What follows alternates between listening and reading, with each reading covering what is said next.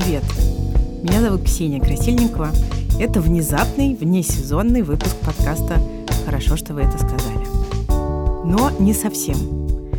Здесь, как всегда, живая психотерапевтическая сессия. Но еще это финальный эпизод подкаста «Зависимость», в котором Лика Кремер изучает истории зависимых людей и их отношения с собой и окружающими.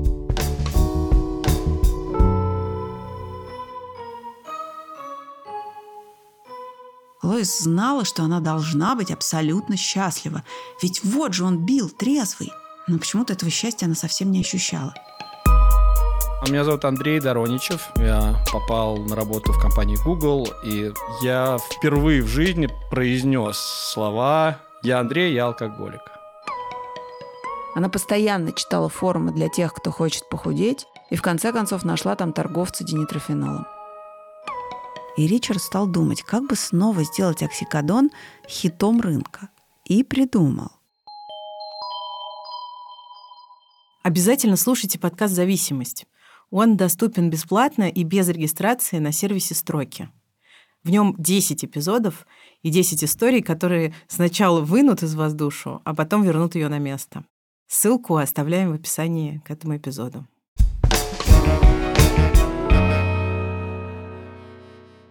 Правда похоже на какую-то, не знаю, голову драконью, которая мне до поры до времени тихо сидит, а потом харясь и такая, так-так-так, сейчас мы тебя починим.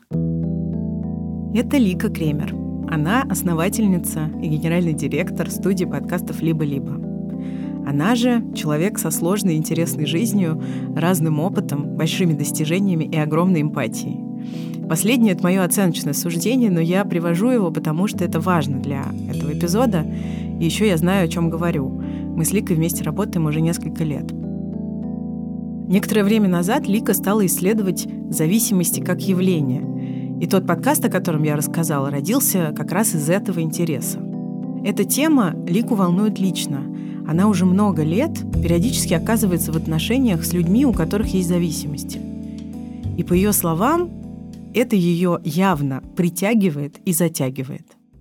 Если мы пытаемся сопротивляться, бороться с реальностью, ее там перенастраивать бесконечно, да, насиловать, вот, то, скорее всего, то страдание, которое она будет нам причинять, вот, тем, да, невозможностью ее изменить, ее перепрошить, то, скорее всего, боль будет усиливаться. Это психотерапевт Татьяна Волк. Она специализируется на работе с зависимым и созависимым поведением. Татьяна использует когнитивно-поведенческий подход и практики из терапии принятия ответственности. 15 лет назад Лика прочитала книгу «Women Who Love Too Much». В России она издавалась под названием «Женщины, которые любят слишком сильно». И Лика, которая считает, что все время нарывается на прилипание к людям, сразу узнала в книге себя. Когда мы начинали работать над подкастом «Зависимость», его концепцию Лика обозначала так. Созик ходит по разным зависимостям и изучает, как они устроены. Но, возможно, вы спросите, кто такой Созик? Это слово Лика услышала от подруги, которая когда-то ходила на группы анонимных алкоголиков. Один из участников этой группы как-то рассказывал про свою жену, и некоторые ее поступки объяснял так. «Ну все понятно, она же Созик». Лику эта реплика рассмешила и зацепила. Она почувствовала, что ей и ее опыту наконец дали имя. Несколько раз в жизни она оказывалась рядом с мужчинами с алкогольной зависимостью и с мужчинами, которые употребляли наркотики – и в такой ситуации, по ее собственным словам, всегда оказывалась в роли спасателя.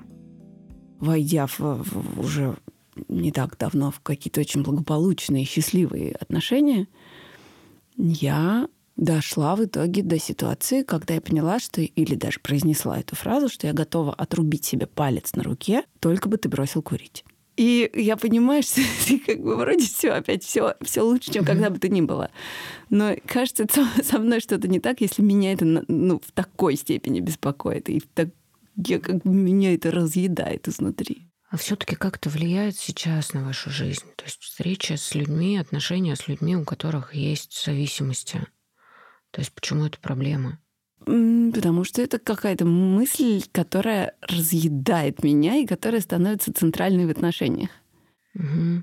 То есть, а как звучит эта мысль? что тут нужно починить, наладить, прикрутить. Э, ну, как что так не может быть, что я не могу смотреть на то, как человек себя убивает. Мне это очень некомфортно, мне это больно, мне это... И я как бы хочу всей собой это заслонить, починить и исправить. Угу. А есть ли опыт, который про то, что вам удавалось это сделать? Все-таки, да, опыт вывода человека в ремиссию, когда, ну, да, был человек с зависимостью, угу. и вдруг он, да, на какое-то время хотя бы прекращает, вы видели этот результат? Видела, видела. Я вообще, как бы, я, я конечно, в этом смысле mm человек заточенный на результат, и я понимаю, что созависимость может выглядеть очень по-разному, и иногда она отнимает у людей и годы жизни, и возможности там, самореализации, возможности mm и желания заниматься собой. Я, конечно, такой созик-ачивер. Ну, mm-hmm. в смысле, я уже, если я возьмусь, так я... у меня все получится. Но это от этого не... От этого не легче. В некотором роде я все равно трачу очень много сил, энергии, времени и какого-то своего ну, как, какой-то возможности счастья и, и, и напряжения вокруг того, вокруг чего его не должно быть в моем представлении о здоровых отношениях. То есть это такой, да, большой опыт борьбы в отношениях за то, чтобы человек проживал здоровую жизнь. Ну, в какой-то момент тоже начитавшись каких-то книжек и там пройдя какой-то очередной кусок терапии, я стала, конечно, думать, что ну, я просто все время себе ищу людей с поломанными хвостиками, чтобы их починить, и тогда они точно уже будут мои. А так было всегда? То есть был ли опыт отношений, в которых не было человека с поломанным хвостиком или человека, да. которого нужно реконструировать? А, был. И в такой ситуации я хваталась за какую-то другую потребность человека, например, что ему хотелось самому похудеть, например, там, или он говорил, что у него там есть проблемы с, с лишним весом, и тогда я говорила, ну подожди, давай тогда ты сейчас вот сейчас ты будешь худеть под моим руководством. Я этот талант свой, если назвать его талантом, а не ненавязчивой идеей, пыталась куда-то еще применить присутствие. Он меня вылезает, как какой-то... Угу. Это правда похоже на какую-то, не знаю, голову драконью, которая мне до поры угу. до времени тихо сидит, а потом харясь и такая, так, так, так, сейчас мы тебя починим. Ну-ка, ложитесь на стол, скальпель. Угу. Ну, Лика рассказывает, что однажды захотела сделать своего старшего сына спортивным. Она стала водить его на каток. И из раза в раз там происходило одно и то же. Все дети тренируются, а Ликин сын ложится посередине катка и сосет варежку. Лика очень хотела сделать сына фигуристом и все это исправить. Но на пятый или шестой раз тренер сказал, «Вы знаете, у вас замечательный сын, но мне кажется, что каток не для него». Лике, конечно, от этой мечты было отказаться непросто, но в итоге получилось. И сейчас в таких стремлениях она себя сдерживает, но они все еще есть. А пробовали когда-то бороться с этим желанием? Тот факт, что я вам об этом рассказываю, я как бы все время с этим борюсь. Мне бы хотелось, чтобы у меня вообще его не возникало. Но вот как бы если вы мне скажете, ну, ну ладно тебе, Лик, ну курит и курит, ну что тебе? Ну, в смысле, у меня ощущение, что передо мной сидит человек с ножом и хреначит себе как бы острым ножом по горлу, вот так в бок, как бы по, по сонной артерии, и я не хочу за этим наблюдать. Для меня это как бы идентичные штуки. Я не хочу смотреть, как ты себя на моих глазах убиваешь. Мне это не, не хочу, мне это неприятно. Угу. И дальше во мне включается это такое менеджерское, ну, в смысле, мне, угу. мне нужно наладить поломку. А как на это реагируют э, объекты? Очень по-разному. Я помню, я как раз сейчас пыталась вспомнить перед нашей встречей какие-то ситуации. Я помню, как я купила билет какой-то и куда-то уговорила человека вероятно, но я тогда про это еще так не думала. Это очень давно было в состоянии депрессии и вообще какого-то ситуации, когда у него там как-то все рухнуло, жизнь и так далее, поехать. Купил билет, и он в какой-то момент мне говорит, ну зачем ты это сделал? Я как, я, ты меня как бы носишь за собой, как чемодан без ручки. Я не хочу быть чемоданом без ручки. И я понимаю, что я вторгаюсь на чужую территорию. А Все-таки даже зависимость в той или иной мере — это выбор самого человека. И вот я даже сейчас это произнесла, мне прям все тело мое с этим не соглашается. У меня прям волна прям сейчас какая-то.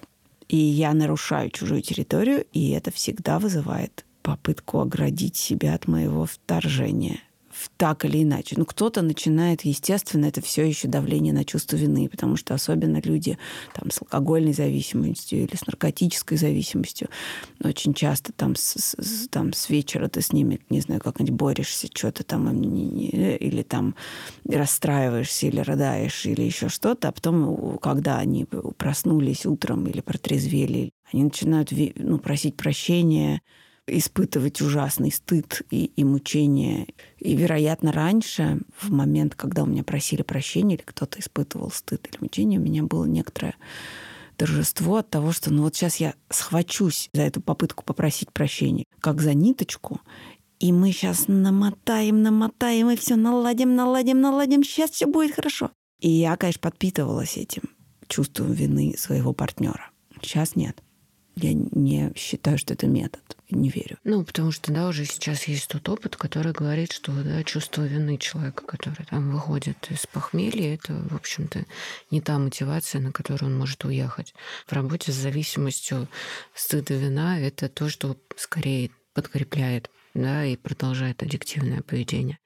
У меня вопрос, есть ли у вас идеи относительно того, как вообще вот это могло у вас появиться, созависимое поведение? по школе, по книжкам, это должно бы было бы быть откуда-то из детства, из каких-то отношений. Ну, не очень простые были отношения, особенно с папой, но они не такие. Я как бы с, с детства реагировала очень тревожно на пьющих людей, при том, что у нас в семье никто никогда не пил.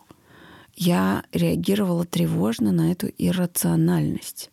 Ну вот страх какой-то, что важный человек вышел, ушел, оставил меня одну. Этот страх у меня довольно сильный есть до сих пор и, видимо, был в детстве. Что все ушли, а я осталась одна. Что меня там не замечают, что меня нету. И тут я могу находить какие-то, ну, примеры поведения там в, в моей семье, потому что мне все очень были заняты всегда. И при том, что я жила и выросла в очень большой семье, где было много народу, уж кто-нибудь так на меня обращал внимание. Я, я знаю тоже во многом это с слепком с, с рассказов обо мне. И тут у меня мешаются мои воспоминания и то, как это, например, рассказывает моя мама, или как мне это рассказывала когда-то бабушка, или как мне это, об этом говорит там папа или еще кто-то. Меня очень часто обвиняли в том, что я всем требую внимания. И так как я человек требовательный и настойчивый, я, кажется, его урывала какое-то количество. Но ну, тут же вопрос потребности. Мне, вероятно, нужно было больше или качественно другое внимание. Мне было тревожно от того, что они все не со мной. Правда, очень тревожно, потому что, да, мы, правда, все разные. Там нет универсального объема внимания, который удовлетворял бы каждого ребенка. И когда да, там э, есть потребность, которую надо закрыть, то ребенок может использовать разные способы. Да, и когда мы говорим впоследствии там, о созависимом поведении, мы много говорим о тех потребностях, которые были не закрыты в детстве. История того, как бы удовлетворялись потребности значимыми взрослыми, она важна. То, что сейчас происходит, да, оно с чем-то связано, там, с неким опытом, с жизненной историей, с историей научения. Вот одна из причин — это недостаток внимания, которое было так нужным, которое было очень важно. И поэтому, да, какие-то были способы вернуть себе контроль, наверное, да, за ситуацией. Мне показалось, что здесь очень много про страх утраты контроля, когда другой человек уходит из себя или меняется. Это абсолютно непредсказуемая ситуация. У ребенка ограниченное количество способов влиять на реальность. И поэтому, когда реальность изменяется, да, для детей очень важна стабильность. Многие люди, которые оказываются в созависимых отношениях, выросли в так называемых дисфункциональных семьях. Например, возможно, ребенка игнорировали или жестко критиковали, или кричали на него, или не уделяли внимания его эмоциональным потребностям. И вырастая, такие люди могут особенно бояться конфликтов, уязвимости, критики и считать, что они недостаточно хороши. В общем, тревога или неуверенность в отношениях в детстве могут оказаться благодатной почвой для созависимого поведения уже во взрослом возрасте. И все-таки важно помнить, что любой человек, вне зависимости от детского опыта, может попасть в какую-то нездоровую модель отношений. У меня инстинкт выживания довольно сильный. Я в момент, когда кто-нибудь был совсем плохо, ну, я порыдаю, порыдаю, поплачу, поплачу от отчаяния, что все плохо, там, не знаю, дом валяется пьяный человек, дети ползают одинокие по полу, а я, значит, одна работаю и всю семью содержу. Ну и что? Ну, я собиралась, что-то шла куда-то, что-то делала, придумывала какой-нибудь еще проект. Ну, я в этом смысле очень сильно погружался в работу, но я не, ну, я, у меня нет ощущения, что я прям чем-то пожертвовала. У меня есть немножечко такое жертвенное пови... тип поведения жертвенный, но он не, как будто не глубокий, как будто бы я так как бы изображаю немножечко жертву, а не, не, не, не по, по в самом делешному жертву.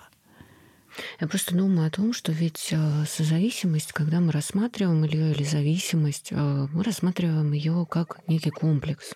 Да? То есть это определенные паттерны поведения, внешнего поведения, то есть то, как вы себя проявляете, то, как это можно заметить, то, что вы делаете для других людей.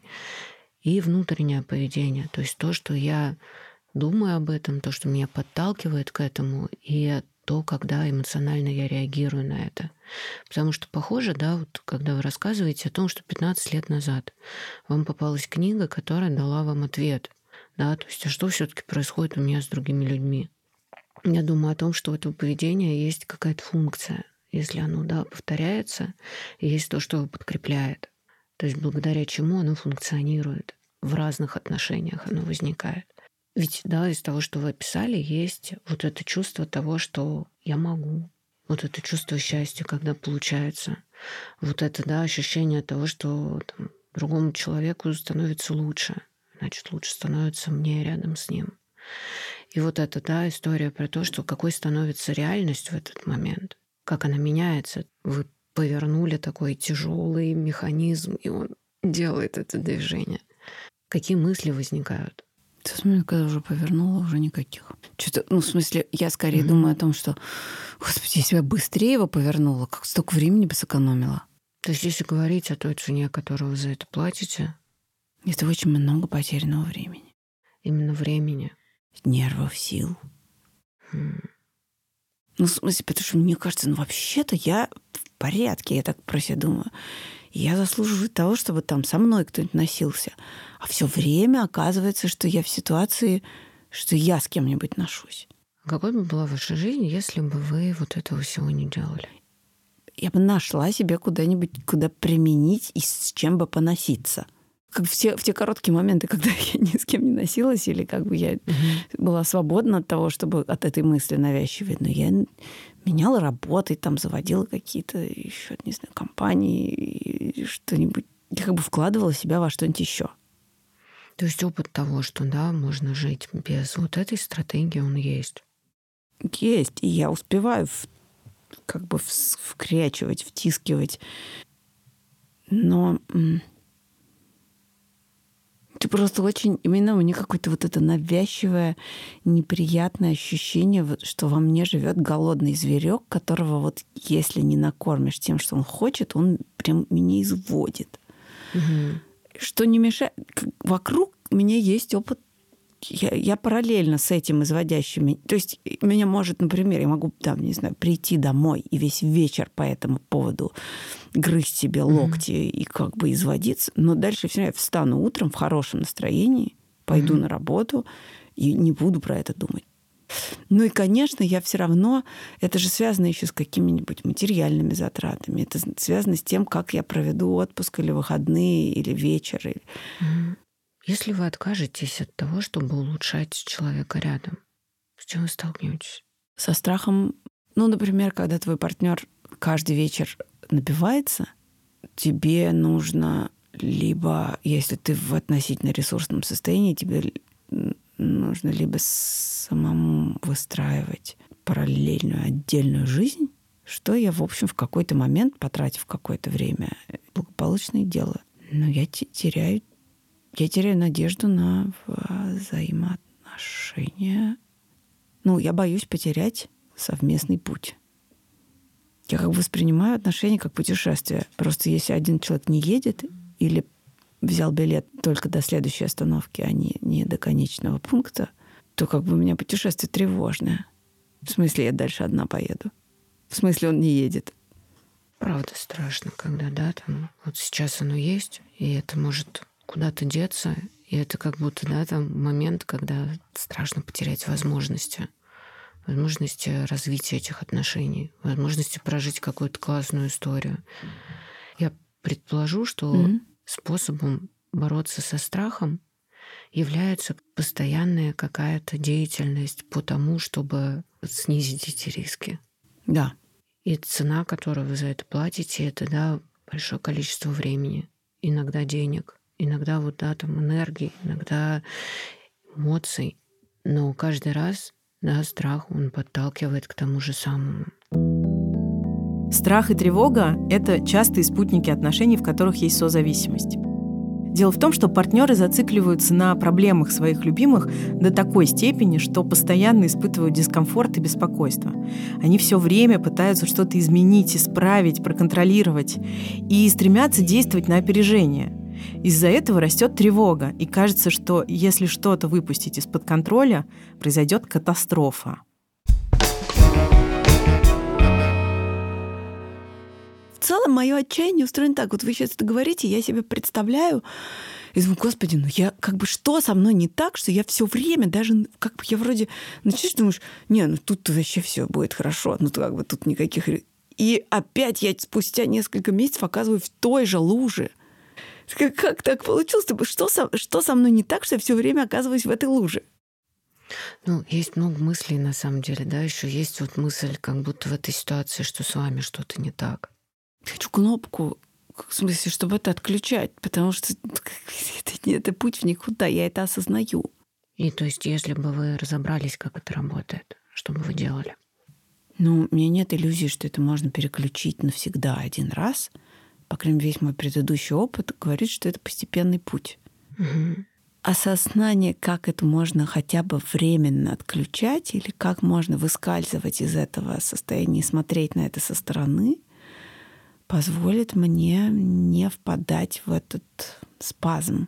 Ну, оценивать ситуацию трезво — это важное умение. И кажется, у меня там есть как какое-то болезненное место, которое оно оборачивается, например, в том числе спорами с моими друзьями и с какими-то близкими людьми о том, можно ли там, написать текст о человеке, который употребляет наркотики и счастлив.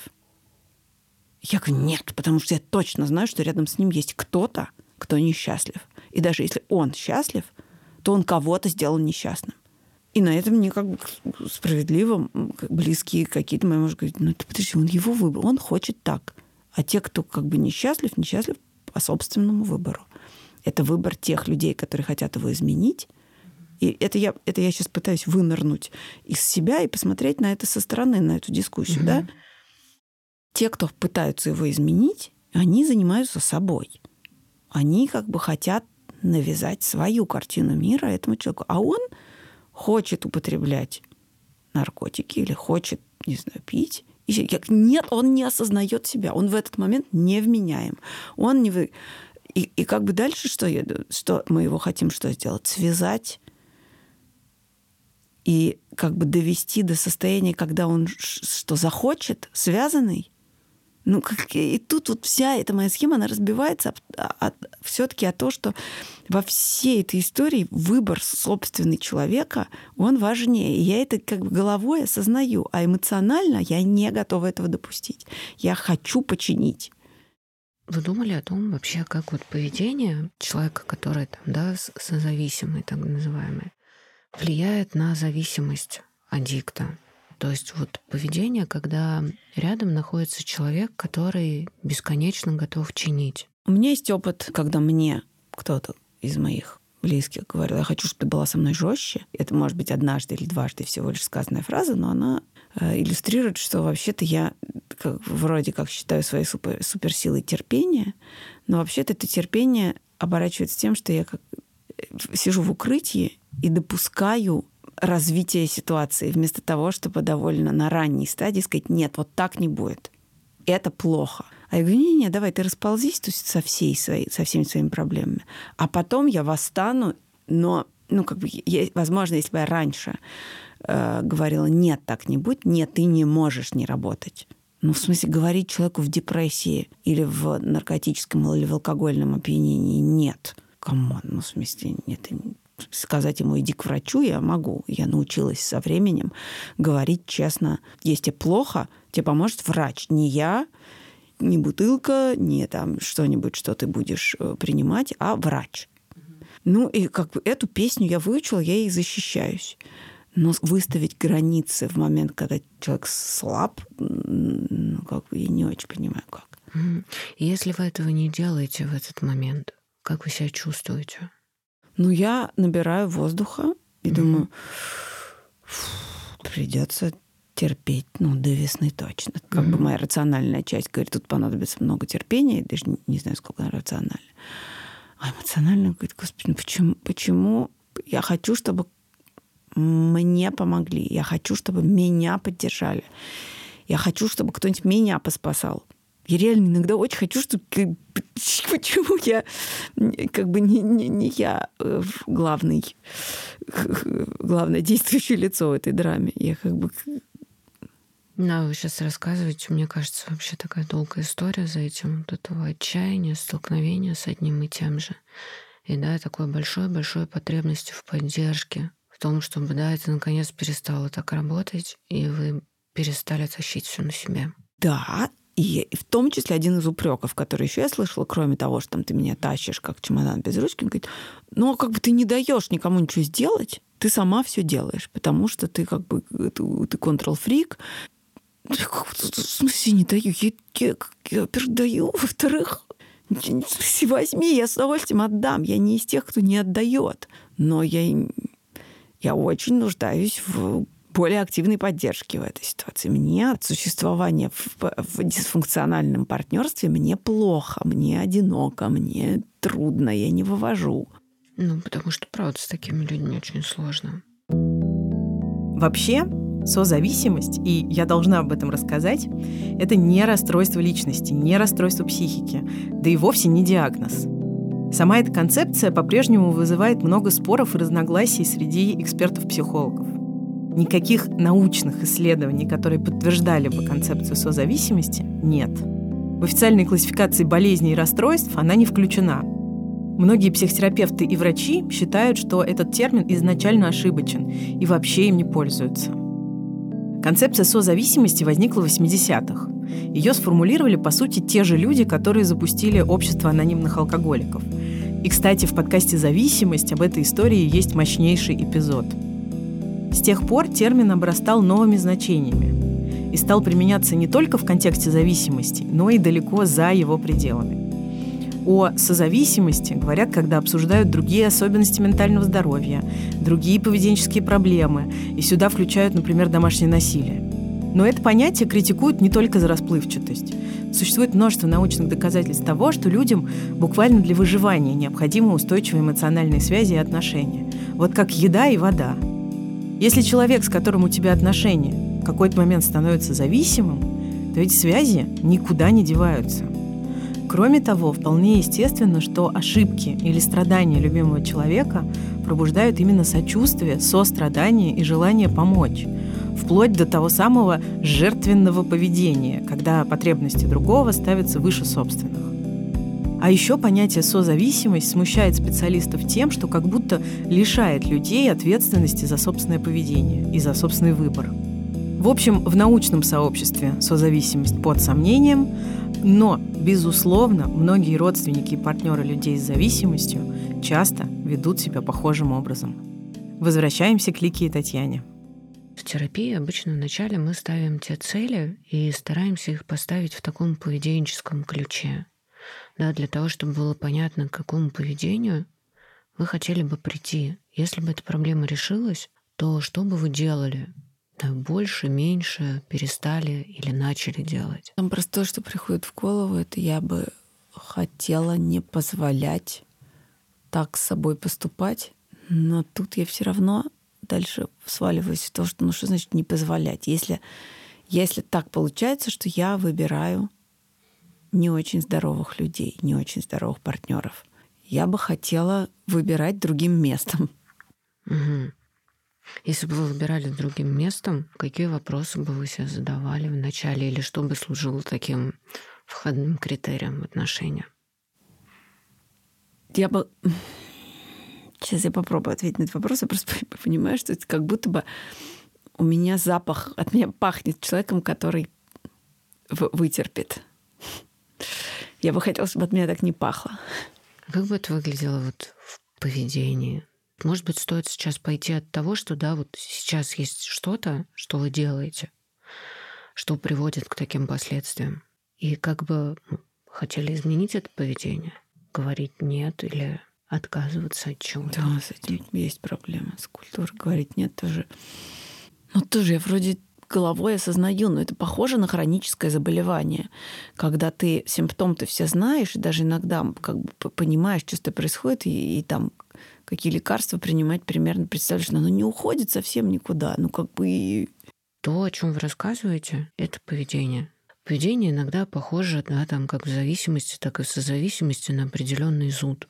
То есть, когда у вас, да, там, укус или там манту, который нельзя чесать, и вы какое-то время можете терпеть, а потом начинаете ее чесать. И чем больше вы ее чешете, тем больше она расчесывается. И порой вот это поведение созависимое, то есть делать, да, брать на себя, направлять отношения, направлять другого человека, это похоже на то, чтобы выдержать вот этот импульс и выдержать как тягу. В чем проблема при зависимости? Человек не может совладать с тягой. Да, есть привычные способы реагирования, и происходит каждый раз срыв. На самом деле созависимость в этом плане, созависимое поведение, оно в формировании пересекается с аддиктивным. Там, где проскальзывают вот эти паттерны созависимого поведения, да, очень часто человек отказывается от того, что происходит в его жизни, да, вытаскивая того, кто рядом. Угу. И эта конструкция, она такая очень активная, она, да, подкрепляемая постоянно. Один из вариантов, да, это вот как раз исследовать это поведение. То есть какие триггеры да, то есть что заставляет меня сейчас включаться в другого человека и тащить его? Какие эмоции, какие мысли, какие, не знаю, телесные ощущения, какой опыт подталкивает меня к этому? Чего я сейчас боюсь, да, или чего я сейчас хочу? И последствия, да, которые подкрепляют это поведение. Было как-то очень показательно. Проводили тренинги э, для родственников зависимых и демонстрировали такую картину человек становился на стул и держал э, руки крест-накрест. Угу. И начинал качаться в разные стороны. И те, кто стояли снизу, снизу, они держали руки и ловили его. И он по вот, да, в разные стороны. И это была иллюстрация того, как зависимого человека он может бесконечно совершать вот эти колебательные движения, потому что вокруг него стоят люди, которые его страхуют. Но как только люди да, размыкают этот круг, человеку приходится самому решать свои проблемы. Тоже, если мы анализируем поведение, то какое поведение партнера зависимого будет более эффективным? Это бесконечная поддержка или, да, возможность отдать человеку право выбирать. То, что иногда вот эта да, точка изменений, с которой все начинается, она как раз заключается там, где человеку говорят, что у тебя есть выбор. И изменения в твоей жизни, они находятся в зоне твоей ответственности. Когда мы меняем поведение, меняются последствия. То есть в моменте, да, если вы сейчас не будете чесать, может быть, будет очень дискомфортно, будет очень стрёмно и неприятно. Идея не в том, чтобы убрать дискомфорт. Идея в том, чтобы справляться с этим дискомфортом другим поведением. Справляться с чувством вины, которое возникает, когда вы не живете за человека его жизнь, например.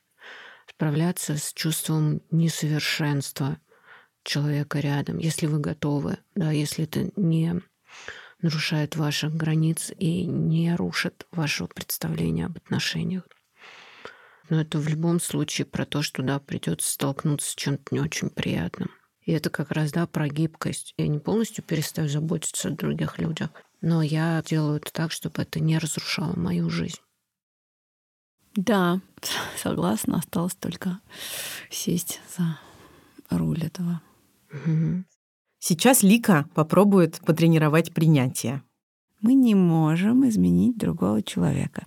Мы можем либо принять его таким, какой он есть, либо потихонечку, значит, собирать манатки и валить. Ну, что делаем? Вот как вот, вот тут. Ну, тут большой процесс, на самом деле. Вся эта история про принятие, она не про то, что будет прям легко, и все чувства уйдут. Скорее, это про то, что, да, принимая реальность такой, какая она есть, мы даем себе возможность ее изменять.